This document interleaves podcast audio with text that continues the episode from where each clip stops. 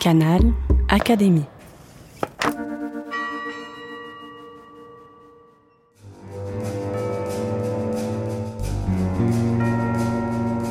Petite histoire de science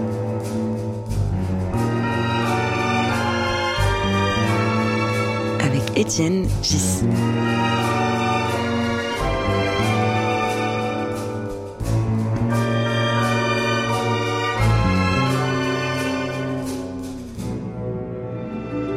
Le podcast de l'Académie des sciences.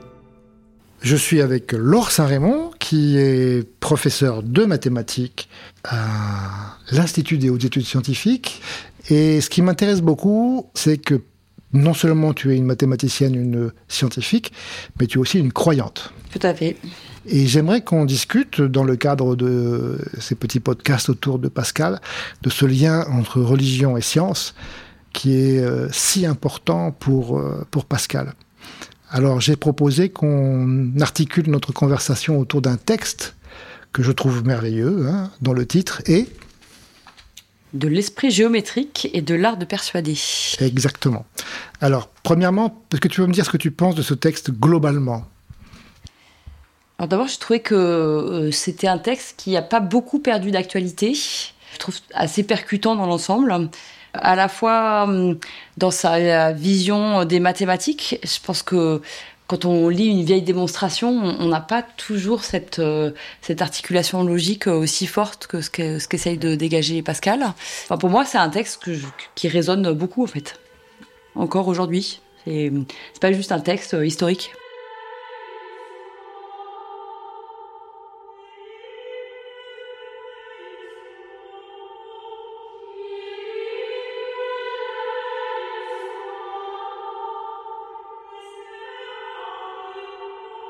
Donc il commence par nous expliquer comment fonctionne le raisonnement mathématique et la première conclusion de la première partie, c'est que quoi qu'on fasse, on n'arrivera jamais à une vérité absolue, puisque quoi qu'il arrive, il faut bien qu'on commence un texte avec des mots, et ces mots, on ne peut pas tous les définir, et ces arguments, on ne peut pas tous les avoir, donc il faut bien qu'il y ait un certain nombre de, de mots et un certain nombre de propriétés ou d'énoncés qu'on doit accepter comme tel. Et il y a une longue discussion, je trouve intéressante, sur euh, qu'est-ce qu'on doit prendre comme mot primitif et qu'est-ce qu'on doit prendre comme, euh, comme propriété ou comme énoncé euh, primitif, qu'on appelle d'habitude en mathématiques des axiomes.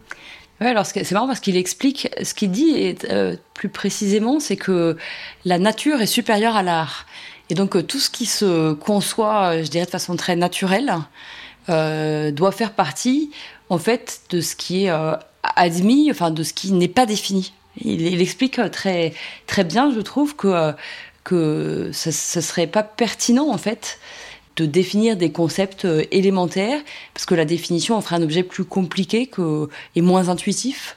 Alors, il, donne des exemples qui sont pas tout à fait euh, convaincants pour un mathématicien d'aujourd'hui. Quand il dit euh, il y a des choses qu'il faut mieux pas définir, comme par exemple, dit-il, nombre, espace, euh, nombre, espace. Alors que toi et moi, on sait bien que depuis l'époque de Pascal, il y a toute une quantité de mathématiciens qui ont beaucoup travaillé à préciser le concept de nombre, par exemple.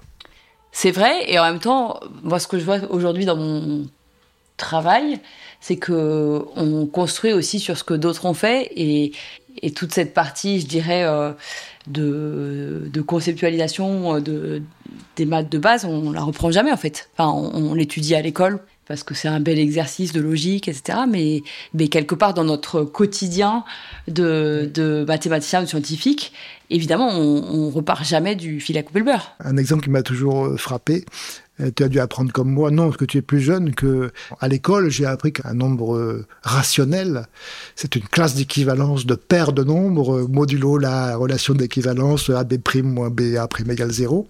C'est une magnifique définition. Sauf que, sauf que, sauf que, jamais je ne suis le conseil de Pascal. À chaque fois que je pense à un nombre, je devrais être capable d'en rappeler la définition. Et comme tu dis, un nombre, bah, c'est un nombre, quoi. Oui, et puis il y, a quand même des choses qui sont intuitives. Euh, si on dit à un enfant, même tout petit, euh, trois quarts d'un gâteau, il sait ce que c'est que trois quarts d'un gâteau. Ah, tu en es sûr? Je, je, pense, ouais. il préférera tout le gâteau, mais.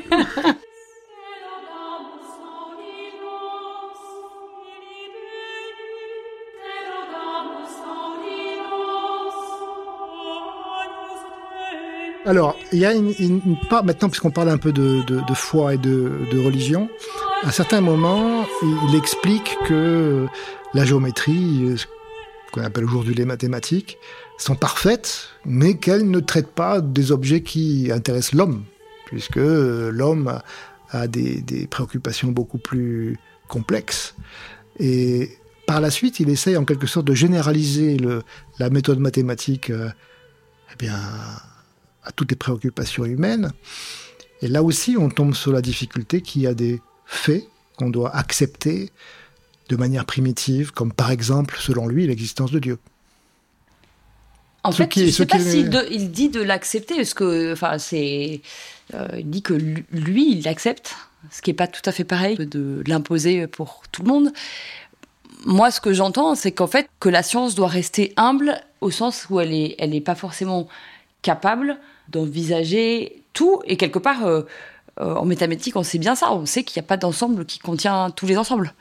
Pour moi, la nuance qu'il fait, c'est que, euh, que finalement, on n'a peut-être pas la capacité à, s'imaginer ou, quelqu'un qui serait, qui serait beaucoup plus grand, que nous, en fait. Quand on discute de science et de foi, pour moi, c'est toujours important de, de dire que, que finalement la question qu'on se pose n'est pas la même en fait. En tout cas, moi, dans la façon dont je conçois ce lien entre science et foi, pour moi, la, la, science essaye de toujours de répondre à, à cette, cette, question de la logique, de comment les choses se font, comment elles s'articulent, comment elles se parlent les unes les autres. Et pour moi, la question de la foi, elle est plus une question de, de pourquoi, à la fois pourquoi en un seul mot, et puis euh, pourquoi, donc la question vraiment du, du sens. Et pour moi, les, deux registres se marchent pas vraiment sur les, pieds, ils s'éclairent l'un l'autre. Et je, retrouve ça, je trouve, dans le, texte de Pascal.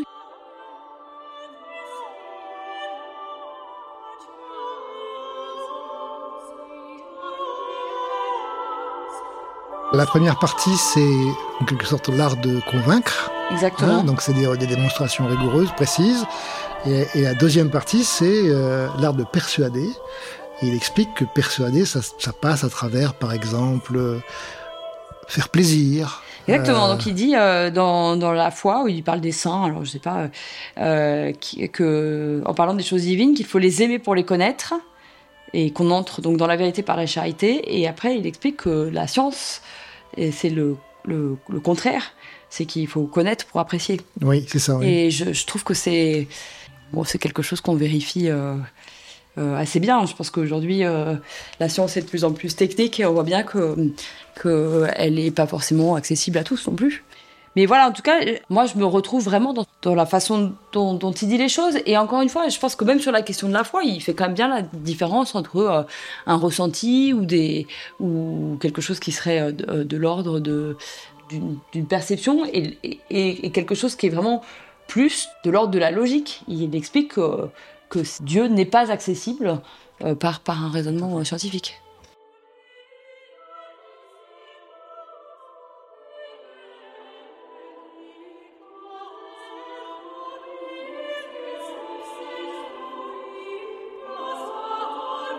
Est-ce que ce texte, tu le reprends à 100%, ça correspond à ta perception personnelle ou est-ce qu'il y a des nuances avec lesquelles tu ne serais pas tout à fait d'accord?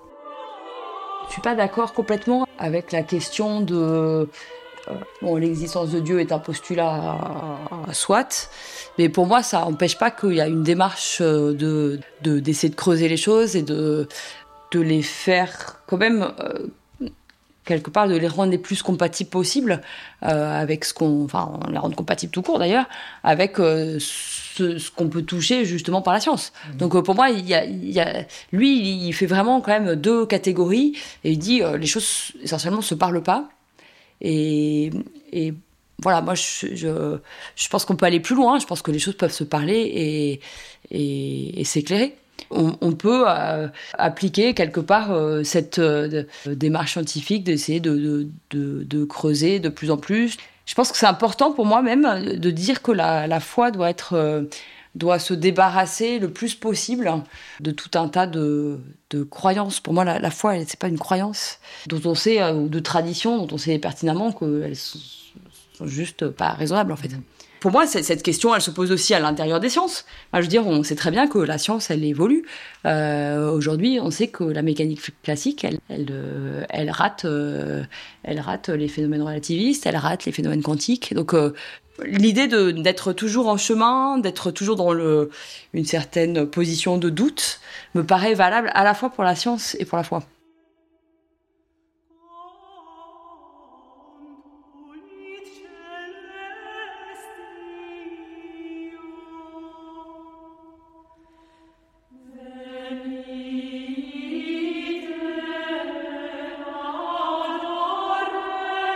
Il y a un point dans ce texte qui est un peu problématique selon moi, c'est sa longue discussion sur la divisibilité à l'infini de l'espace, qui nous paraît un petit peu démodé. Euh, est-ce que tu es d'accord avec moi? Tout à fait. Mais pourtant, il, pourtant, il donne des, des arguments, des démonstrations que l'espace est infiniment divisible, ce qui nous fait un peu ricaner aujourd'hui. Donc ça, on peut le mettre à la poubelle. Ce que je trouve intéressant juste dans cette discussion, c'est, je pense qu'il formalise la notion d'infiniment petit et d'infiniment grand en fait. Les deux infinis. Et ça reste la, une quête des scientifiques de toujours. Hein, je veux dire, aujourd'hui, euh, euh, il y a combien d'astrophysiciens qui essayent d'aller regarder de plus en plus loin, des systèmes de plus en plus grands, de plus en plus complexes, et de gens qui essayent d'aller regarder des choses de plus en plus petites. Euh, pour moi, cette, même si la façon dont il le présente les choses, effectivement, on, c'est un petit peu euh, à la fois démodé, à la fois c'est mignon quoi. C'est euh, enfin, voilà, c'est en, tout cas euh, effectivement on n'a pas l'impression que c'est la pointe de la science d'aujourd'hui, mais en même temps cette quête de l'infiniment grand et l'infiniment petit, ça ça me paraît quelque chose qui, reste, qui continue à fasciner en fait.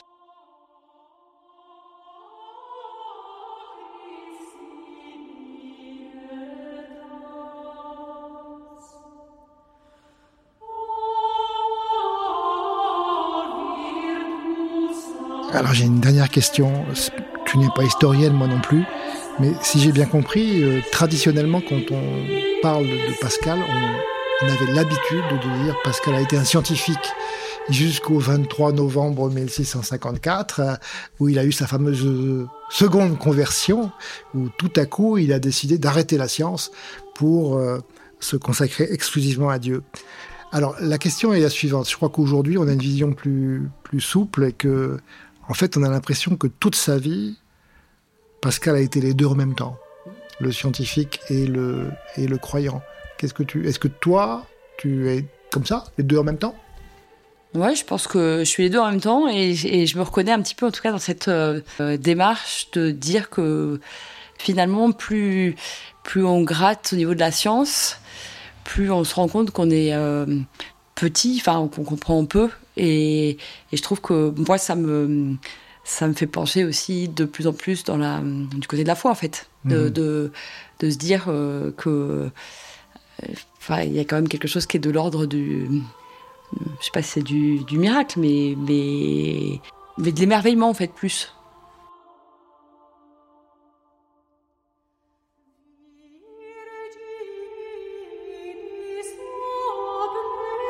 Je pense notamment dans cette euh, conversion, euh, euh, je trouve qu'il lâche un peu trop en fait. il lâche un peu trop. Il lâche un peu, enfin, de dire bon bah de toute façon,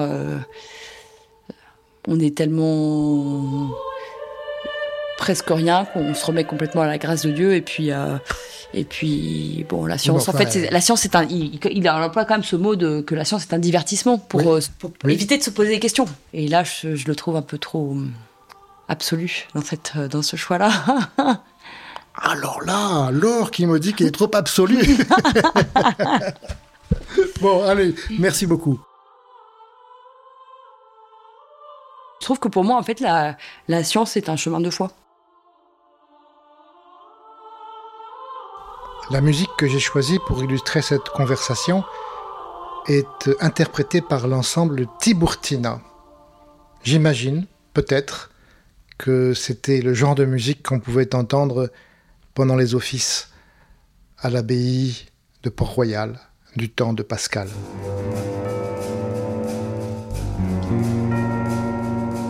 Petite histoire de science.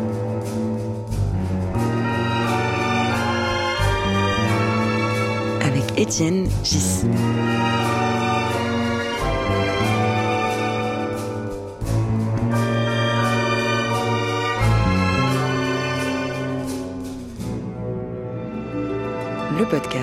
De l'Académie des sciences.